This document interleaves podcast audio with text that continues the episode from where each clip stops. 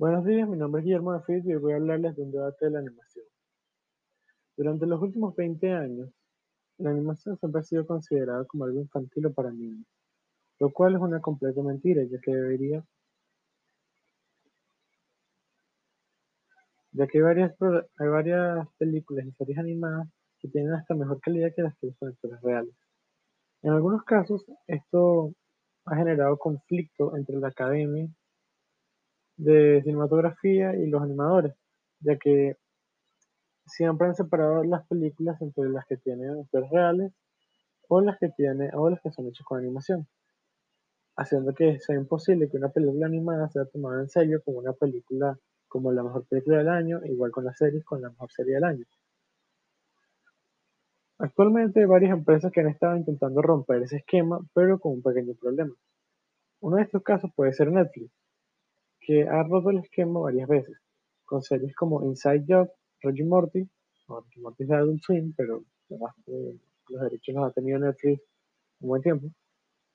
Y, y la más reciente, la serie del momento, Arcane, que está rompiendo todas las expectativas del público, con mucha gente nominándola a serie del año, a pesar de ser una serie animada.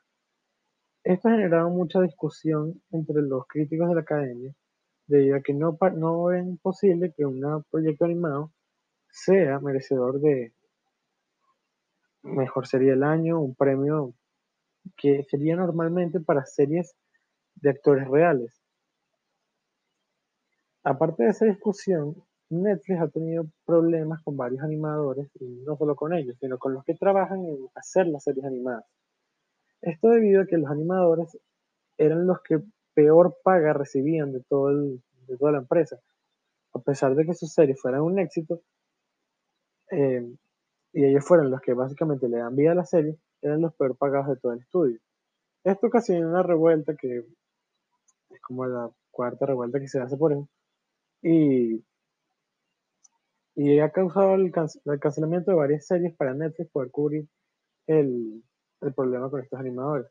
un caso de esto fue Bojack Horseman, que fue una, una serie muy querida por todo el público, pero fue cancelada debido a un problema con los animadores y Netflix decidió quitarlo de encima.